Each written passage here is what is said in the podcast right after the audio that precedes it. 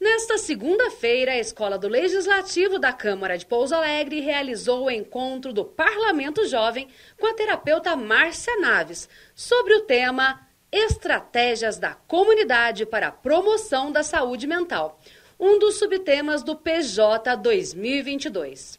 Os alunos realizaram dinâmicas em torno do tema o presidente da Câmara, reverendo Dionísio, e o presidente da escola, vereador Igor Tavares, também estiveram presentes.